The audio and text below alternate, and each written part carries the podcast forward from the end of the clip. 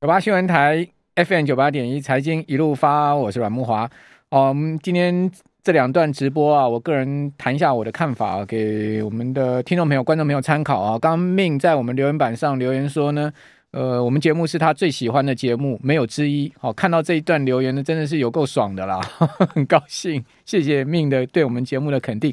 那当然，我们听众朋友、观众朋友对我们节目的肯定呢，也是我们做节目成长最大的动力啊。其实我们。做节目最重要也是成就感，好，那个成就感呢，就来自于大家对我们的肯定，哈。那我们希望我们可以持续提供大家，呃，好的讯息，好，经过我个人呃整理，跟我我的研判，哪一些值得提供给各位参考的讯息，其实我都有消化过，好，然后呢，呃，去芜存菁的提给大家，因为现在全世界哈，呃，讯息实在太多了，资讯爆炸，不在讯息面，而在怎么整理跟归纳，以及离出一个方向跟逻辑出来。啊，偏偏我就三十三十年的媒体经验养成的一丁一丁点功夫就在这上面哦，所以哦，我会在这上面多提供我的这个整理的能力哈，跟筛选的能力，给大家一些方向性。那当然，讯息面很多，不只参考我们节目，我们听众朋友、观众朋友可以各方的去了解啊哦资讯，然后就综合起来做个人投资以及在资产配置上的参考。好，那回归到今天要跟大家报告的哈，就是。全球股市上半年的跌幅啊，我们刚刚讲了一连串很多数字啊，都创下历史记录哈，包括美债的跌幅啦，哦，这个美国股市的这个跌幅呢，创了半世纪以来的第记录啊。那全球股市啊，哈，今年上半年的跌幅啊，也创历史记录了哈。MSCI 全球指数呢，上半年总共跌掉二十点九趴啊，哦，这个是史上最大的这个有指数以来的记录了哈。那那当然，我觉得后面。主要股市现在在跌的哦，那台股这两天重杀啊，哦，最主要在跌的其实是不是已经我们过去讲的通膨的问题了？通膨它其实都已经 price in 了哦，最主要跌的是后面的景气跟企业获利的问题。好，这我记得景气跟企业获利、经济呃增长跟企业获利增长这两大重要对于股市估值的一个议题呢，我在这几个月不断的有在节目中跟听众朋友讲了哈，就是说。这才是后面的市场的重点，哦，也就下半年市场的重点。那经过这么大的跌幅，下半年会不会反弹呢？哦，我个人觉得会，一定会反弹的。哦，只是弹上去，哦，它它会不会再往下掉？哦，甚至再破底？那这个可能性当然就是存在的哈。哦，因为这一次的熊市结构，哈，空头上的结构看起来哦，它这个这只熊啊，体型真的是不小啊，size 也不是是不小啊。好，那所以在体型跟 size 上面呢，呃，告诉我，呃，整个空头结构的幅度跟时间坡恐怕不是短时间，好，半年或者是说八个月、九个月可以修正完，哦，甚或呢一年多的时间可以修正完，惨一点的话可能会修正到两年甚至更长的时间都有可能。我们刚刚看到，我们也有听众朋友在问 Jerry 啊，就是说，诶，这次的跌势会是像两千年那次的等级吗？好，我。我斗胆了哈，替 Jerry 回答一下 我的看法 啊，也就是说呢，呃，两千年那一次的跌幅多少？科技泡沫那次跌幅啊，相当大哈，大概差不多是呃五十八趴吧。好，那两千零八年大概差不多也跌掉了四十八趴嘛。好，但是跌幅差不太多了，跌幅大概都是五成上下了哈。就是说，真正大空头，美国股市都会跌到四四到五成，甚至更大的一个幅度。好，但是呢。我觉得零八年跟两千年最大的差异是下跌的时间。好，如果各位去仔细看一下两千年那一次科技泡沫，美国股市总共下跌了两年多的时间，将近快三年哦。也就空头它走了两年多，快三年。可是零八年那一次呢，只有走了大概十五六个月的时间，一年多一点。哦，那美国股市呃，二零零九年第一季底就开始往上走了嘛，哦，就结束空头了。可是零八年的时候呢，那呃两千年那一次呢？啊，它是拖了两到两年，快到三年哦。以台股来讲，各位应该还记得吧？两千年那一次台股真正落底是到 SARS 那时候打第二个大脚的时候落底。它但 SARS 那一次打第二个大脚是没有破呃两千年那一波相对低点，好，这个三九五五的低点，好，那时候是两千年那一次的空头台股是跌破四千点，应该还记得吧？好，三九五五，好，因为那时候还有一个废核式加上去嘛，哈，核式正式废核式就是在两千年的时候。哦，在两费合适再加上破三九那个美国科技泡沫破三九五，那就是绝对低点。那之后呢，弹上去之后呢，过呃这个二零二零零一年、二零二二年、二零二三年，它其实就在上在在一个相对低档区上下震荡，到这个 SARS 发生打了第二个大脚之后，再才结束了空头。所以那一波台股也是三年的一个呃空头市场的走势。好，如果各位回去看那个月线的话、周线的话，你会看出这样的状况。好，那所以说呢，两两千年跟两千零八年最主要的差距，哦，除了跌幅以外，哈，最重要的时间，哦，时间拖了很久，哦，两千年那次的时间拖了很久，但不管是跌一年半啊，或者说是两年到三年呢、它终究会翻多的，哈，这是毋庸置疑的，好，所以呢，呃，股票市场一旦翻多了，好，那我们的观众朋友、我们的听众朋友就要把握做多的机会，但是呢，在空头市场来临的时候，你最重要的。的工作哦，我现在跟各位报告，你你你跟我，我们最重要的工作是确保我们的资产不至于大幅的减损。啊，空头市场其实不要祈求赚钱了、真正能在空头市场赚钱的人少之又少啊。你做空有没有人大赚？当然有人大赚，但是呢，做空大赚的人比做多大赚的人真的少太多了。哦，大家知道说能大赚的在空头上大赚的人，那是非常人哈。我们谢谢伟哲对我们节目的抖内。那能大赚的人真的是少之又少了哦，可能做多一千个人里面，可能有我我随便举例吧，可能有这个五百到六百个人赚钱。那空头一千个人里面，真的要赚钱的，可能要少到少到五十个人以内了哦。所以我我一再认为说，空头其实要赚钱是很难的，做空要赚钱很难的哦。那是少少数人可以赚钱，大多数人都是在多头市场累积财富的。那那全球股市有一个特性是什么呢？就是呢长。长牛短熊，熊市每一次来的都是又急又短哦，可能它就是三年的熊市、两年的熊市，甚至一年的熊市就结束了。但是它的跌幅都会很明显。但是长多行情，它每一年可能小小涨、小小涨，但它长期会一涨涨个七八年、八九年，甚至这一波像美国股市涨了十三年之久。哦，过去三年台股每一年平均每一年的涨幅都超过两成哦，哦，大概都在二十二趴上下哦。所以你看到过去三年做多，你可以赚多少钱？哦，所以在这样状况之下，我第一段要给各位的一个结论就是，我们要躲过空头的最主要目的是，我们要掌握下一次大多头来的时候，我们有赚钱的机会。好，因为你才有足够的现金嘛。如果你现在手上满满股票，好，你的股票如果到空头结束跌掉百分之五十好了，我们举例了哈，跌掉百分之五十好了，你剩下百分之五十的钱。资产哦，这个百分一百块变成五十块，你就算多头来了，你要经过多少时间，要涨一倍，你才能回到一百块的本金呢？对不对？所以这这个是关键了。但是如果说你现在手上是现金，等到空头上结束了，你看到翻多了讯号出来了，很多什么叫翻多讯号？等以后我们有时间再跟各位讲。长多行情有非常多的特征可以告诉你，它是长多行情来了。比如说呢，我们可以看到企业获利开始重新出出现增长，我们看到经济出现增长，哦，然后我们看到呃就业市场出现增长，这些都是同经济的同步指标，甚至很多是落后指标。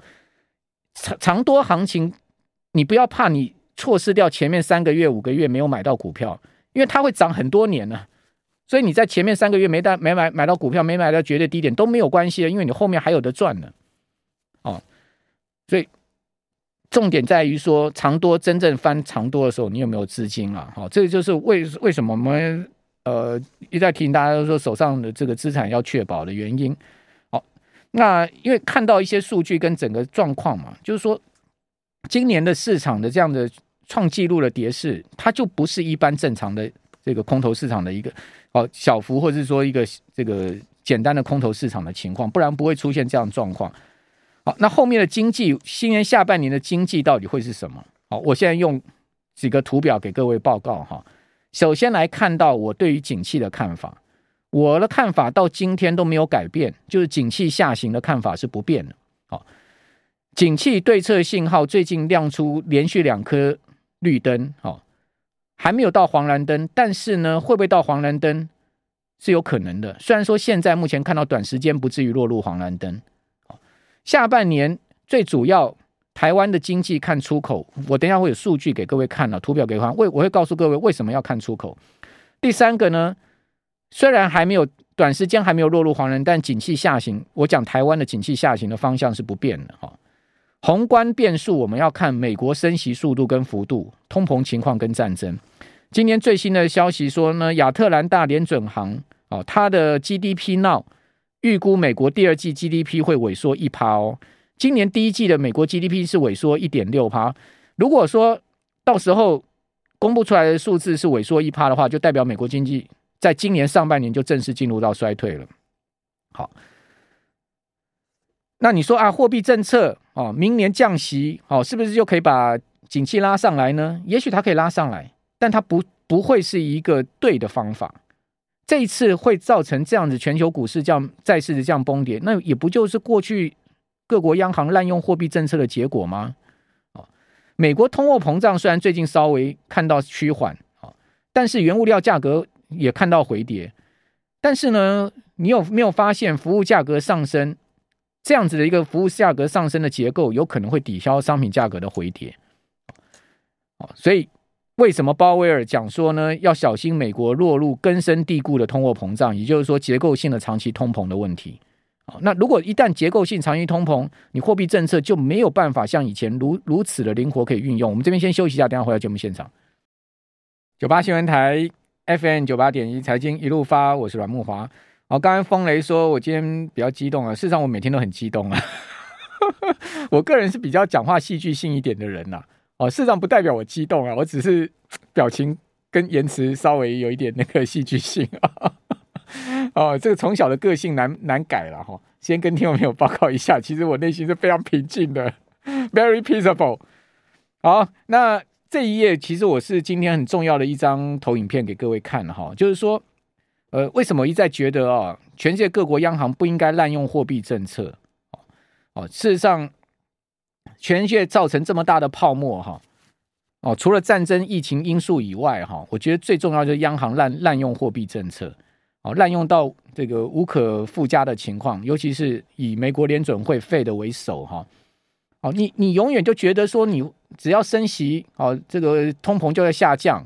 你永远觉得说，你只要降息，景气就回升啊。刚五加干单，哦，什么东西都被你用到没有弹性了，什么东西都被你用到了，已经是这个边际效应越来越差了。你觉得后面打针还有用吗？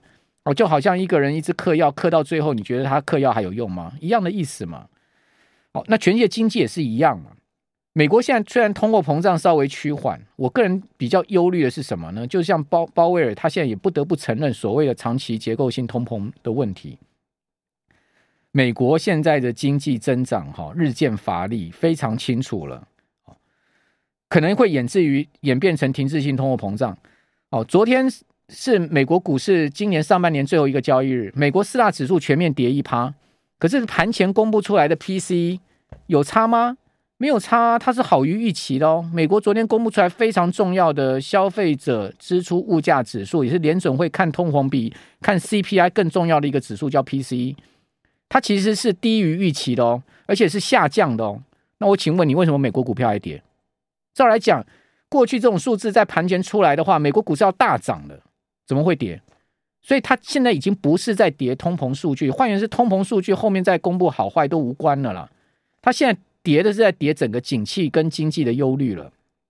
就现在市场交易的氛围已经不是通膨了哈。那停滞性通货膨胀，所谓的停滞是什么？就经济不增长甚至衰退了，然后通膨下不来。哦，通膨从高点下来，它下到一个地方，它不会再继续下降，它形成一个长期通膨结构，这种停滞性通膨是很麻烦。那你说，哎，到底该怎么样才是正途呢？我这边要讲一句啊，也不是央行的责任的话了，就是提高生产力才是正途啊。所有公司，包括个人，把自己的生产力搞好，哦，公司企业越来越有效率，哦，我今天做什么事情，我只要以以前一半的工就好了，生产力提高一倍。那我请问你，物价不会下来吗？你公司获利不变，你是不是可以卖便宜一点呢？所以这才是正途嘛，就是说，让全世界的科技越来越进步，人类的生活品质越来越好，哦，世界越来越和平，大家各所有国家彼此之间和睦相处，不要你冲我冲你的，哦，天天在想想想人想想想想尽办法要去挖人家怎么样，打人家怎么样了，或者是说今天互相就在那边彼此眼红脖子粗的，那全世界各国和平相处，生产力才会提高嘛。你要，你过去三十年为什么全世界经济会如此之蓬勃？全世界股市会涨十几年呢？就是全球化，全球化，全世界各国扮演应该扮演的角色，大家彼此分工，彼此都有好处。好，好处大家共同享嘛。没有战争啊，即使有战争，也是小型的区域型战争，没有那种世界大战或者那种恐怖的战争爆发。哦，全球化的情况之下，那自然效生产效率会高哦。日子就好过。你现在不是搞全球化啊，你现在是搞本地化啊。哦，美国商务部长现在讲说啊，台湾危险呐，晶片都台湾生产，所以我们要自己建晶圆厂了，我们要自己提高晶片生产率。那我请问你，你美国搞自己的晶圆厂，自己提高晶片生产率，会会有比台湾代工生产率更好吗？会更好，我投割给你啦，对不对？所以在开倒车嘛。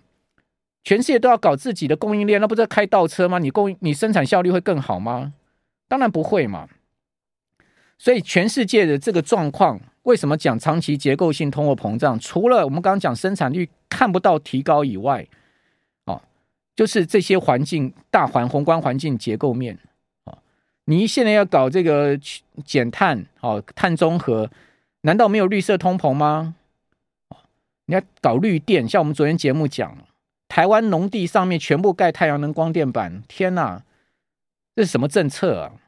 哦，我真的不知道。我跑那么多年农业新闻，我看到这样的一个情况，跑农委会那么多年，我看到台湾居然可以砍砍山头去盖太阳能电厂，哦，然后呢，呃，在水库上面铺太阳能板，在鱼温上面搞太阳能发光，那在农地上面搞这个呃太阳能温室，哎，大家想一想啊。你搞太阳能板，你要不要电线电缆接进去啊？你要多少的这种水泥建筑或者是钢铁建筑？怎么样？我们这我们农农业生产能维系吗？那这些成本难道不会推高通膨吗？农产品价格不会上来吗？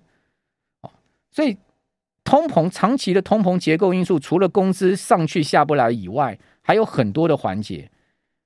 那生产率又又不能提高，又是这个全世界各国又要搞这个大国之间要搞这样这样斗争，那你什么办法呢？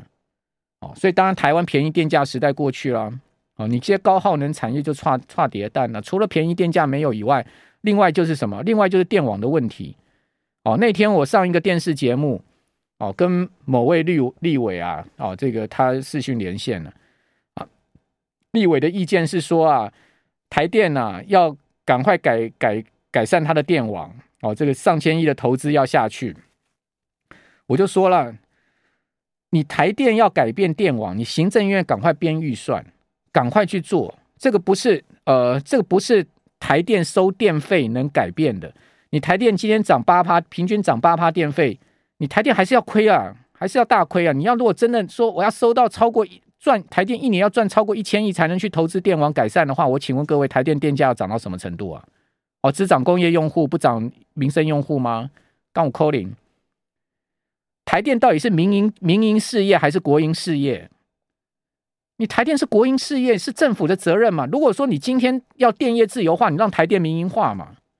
收足绝对的电费，每块每度电涨到六块钱，对不对？不是现在的两块。每度电涨到六块，你看台电有没有有没有钱去投资那个电网？有没有办法去改善电网？有没有办法把台电的员工的薪水加到说让更多好人才进来？你电业有自由化吗？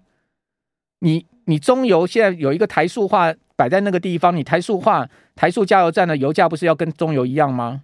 有有自由化吗？没有嘛，全部都是在政府掌控的情况底下。那电网的责任跟安全是台电的责任还是行政院责任呢？请问各位是台电责任还是行政院责任呢？你当然是行政院责任。你既然是行政院责任，你行政院不编预算去做这些事情，你期待电价涨上去去做这些事情吗？我请问那逻辑是什么呢？生产要素用电安全不是最基本的吗？台积电最基本的渴求是说你不要给我停电吗？这难道不是一个最基本的要求吗？不然还有什么要求？我们今天付电费，我不是最基本要求说你台你台电不要给我随便乱停电啊，你不要给我降频、降压、降降载啊，哦，让我的电器坏掉啊，是不是？台电有没有这样在干？台电你有没有去降频？你有没有降压？台电你自己出来说，你有没有降？哦，所以表面看起来好像很很好啊，市场问题一堆啊。哦，就我们先前讲的嘛，粮食安全、粮食安全的问题，昨天在讲也很明白。台湾农业追求高附加价值、精致农业，我完全赞成。但你没有粮食安全，你追求高附加价值跟那个呃高品质、高附加价值的精致农业有用吗？你一旦真正全世界爆发饥荒、战争，请问我们粮食要跟谁买啊？粮食安全才是底线，粮食安全底线巩固了之后，你去追求高附加价值，你去追求那个精致农业，完全举双手赞成。是不是？那你没有粮食安全下面去，去去只去只去做 高附加价值，追求精致农业，阿那不本末倒置？台湾人被假象，全部靠进口。我我小小脑袋是不懂啦，我请各位听众朋友，你们脑袋比较大，思考一下，是不是这样子呢？好，好了，今天就讲到这边，谢谢大家。